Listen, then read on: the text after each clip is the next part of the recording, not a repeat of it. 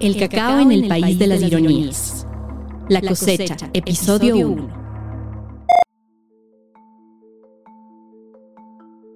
Hay quienes todavía desconocen que los vestigios más antiguos del cacao en todo el mundo se encontraron aquí mismo, en territorio ecuatoriano. En este punto quizás la disputa por su origen ya haya perdido relevancia, pero si consideramos que este fruto ha implicado tantos sacrificios como prosperidad para la patria, bueno, tal vez deberíamos colocarlo entre nuestras preocupaciones nacionales del futuro. De acuerdo con algunas investigaciones arqueológicas, los vestigios datan de 5.300 años antes de Cristo y fueron hallados en la Amazonía Alta, específicamente en el Cantón Palanda, en Zamora Chinchipe. Los Mayo Chinchipe Marañón, una cultura asentada en la cuenca del río Chinchipe, preparaban bebidas a base de cacao y usaban las semillas como moneda para el trueque. Es decir, en lo que hoy es Ecuador, se ha domesticado, cultivado y consumido cacao durante aproximadamente 5.000 años. Entonces, ¿por qué todavía no es un símbolo patrio? Es una duda muy justificada, pues este fruto engloba tanta o más historia sobre nosotros y nuestro territorio que el himno y la bandera. Sin embargo, lo cierto es que la relación cultural e identitaria que tenemos con el cacao ha sido inconstante. Durante la colonia se producía cacao para exportar las semillas de Europa, aunque la expansión del mercado cacaotero en Ecuador sucedió más adelante, a principios del siglo pasado, favoreciendo el surgimiento de una poderosa clase social conocida como los aristócratas del cacao, o los gran cacao. Estos ecuatorianos del pasado adoraban el fruto por el poder socioeconómico y político que les otorgaba, pero más entrados en el siglo XX, esa devoción no perduró. ¿Por qué? Porque el país vendió su alma al diablo o en otras palabras, porque las concesiones mineras y petroleras en la Amazonía para la exploración dieron resultado hasta que finalmente, en la década de los 70, se instaló el primer boom petrolero en Ecuador. Así, empezamos a exportar petróleo y a importar chocolate europeo. No obstante, en las últimas dos décadas ha empezado a parpadear una nueva llama en esta historia de amor y traición. Pasamos de producir cacao nacional a elaborar chocolate nacional. Aprendimos técnicas y desarrollamos una propia industria chocolatera con resultados dignos de galardones y reconocimientos internacionales, que nos pusieron en el mapa. Este éxito hay que atribuirlo a las marcas que lo hicieron posible, Pacari y República del Cacao, por ejemplo, entre otras tantas que han ido surgiendo con el tiempo. Además de eso, año tras año rompemos récords de exportación de la materia prima. O sea que no es una exageración decir que de las pocas buenas noticias que han aparecido en los últimos años, de esas que el Ecuador no está acostumbrado, el cacao se ha llevado varios titulares en letras enormes y primera plana. En otras palabras, el cacao volvió a subirnos la autoestima. ¿Deberíamos celebrarlo? Por supuesto, pero también y sobre todo deberíamos estar preguntándonos, si tanto orgullo nacional ha traído el cacao en el pasado y el presente, ¿por qué aún no nos hemos preocupado por su futuro? De los récords y las verdades incómodas. La pepa de oro florece en casi todo el territorio ecuatoriano, incluyendo Galápagos, aunque la producción se concentra principalmente en cuatro provincias, Manabí, Guayas, Los Ríos y Sucumbíos.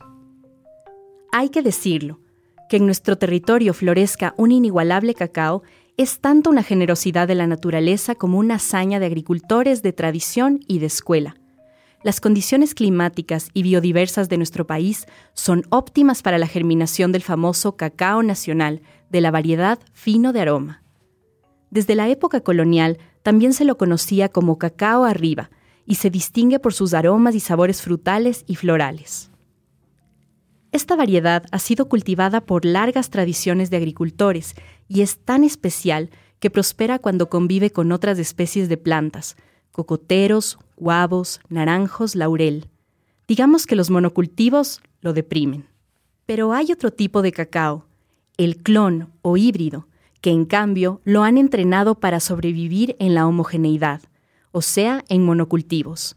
Su nombre es CCN51 y en él se pueden diferenciar matices frutales o florales en menor intensidad, pero es más resistente a plagas o enfermedades. El cultivo del CCN 51 es resultado de la industrialización y ha ganado terreno. Es con esta variedad que estamos marcando los récords de exportaciones. Ecuador hoy se encuentra entre los ocho países con mayor producción de cacao en el mundo. Pero más allá de los titulares bonitos del tipo cacao marca récord en exportaciones por segundo año consecutivo, nos está haciendo falta enfrentar una verdad incómoda. Allí afuera, nuestra pepa de oro vale menos de lo que a nosotros como país nos cuesta, social, cultural y económicamente producirla. Solo consideremos que, de acuerdo con un análisis de la cadena alemana de noticias DW Español, por cada tableta de chocolate que cuesta un euro en un supermercado alemán, los agricultores de cacao se llevan apenas cuatro céntimos. Lo que pasa es que en el mercado internacional el cacao no es más que un commodity, materia prima, un objeto de comercialización, con un valor en bolsa estandarizado, regulado por el mercado internacional que, ante todo, considera los kilogramos del quintal. Si el cacao es fino, el agricultor ganará acaso unos cuantos centavos más, y puesto que el beneficio mayor para los productores viene de la cantidad y no de la calidad, bueno, ¿qué incentivos creen que le estamos dando al cacao nacional? Beneficio, entre comillas, porque hay que entender que las cadenas de comercialización son intrincadas, injustas e incluso abusivas. Así, la plata que llega a los bolsillos de los agricultores no es equivalente a sus esfuerzos. Por otro lado, muchos agricultores ni siquiera llegan a probar esos chocolates gourmet que se producen con su materia prima. Es decir, como país le hemos apostado a la industrialización del cacao, pero además de las ganancias económicas, ¿no deberíamos cuantificar también las pérdidas socioculturales y ambientales? Variedad de semillas, tradiciones de cultivo y cosecha, ecosistemas biodiversos, etc. ¿Qué insistencia la nuestra la de querer ser clones para encajar en la globalización? Costo en bolsa, costo humano. A pesar que a nivel latinoamericano triunfamos frente a países como Brasil o Costa Rica, la región que acapara la industria cacaotera mundial es África, según el portal de estadísticas para datos de mercado Estatista, alrededor del 70% de los granos de cacao del mundo provienen de cuatro países de África Occidental, Costa de Marfil, Ghana, Nigeria y Camerún. De acuerdo con el mismo portal, entre 2021 y 2022 se espera que Ecuador produzca 370 toneladas de granos de cacao, mientras que Costa de Marfil 2.200 toneladas. Estamos lejos de hacerle la competencia en cantidad al país africano, pero aquí otra pregunta. ¿Qué suponen estas toneladas?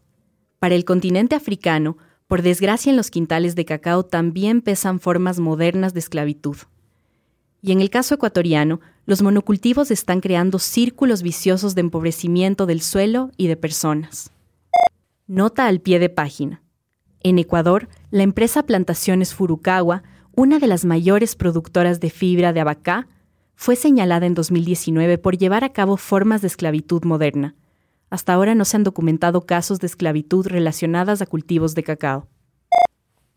Lógicamente, para vender la mayor cantidad de costales se necesita la mayor cantidad de sembríos, pero ¿y si por circunstancias imprevisibles esos sembríos de única especie se echan a perder?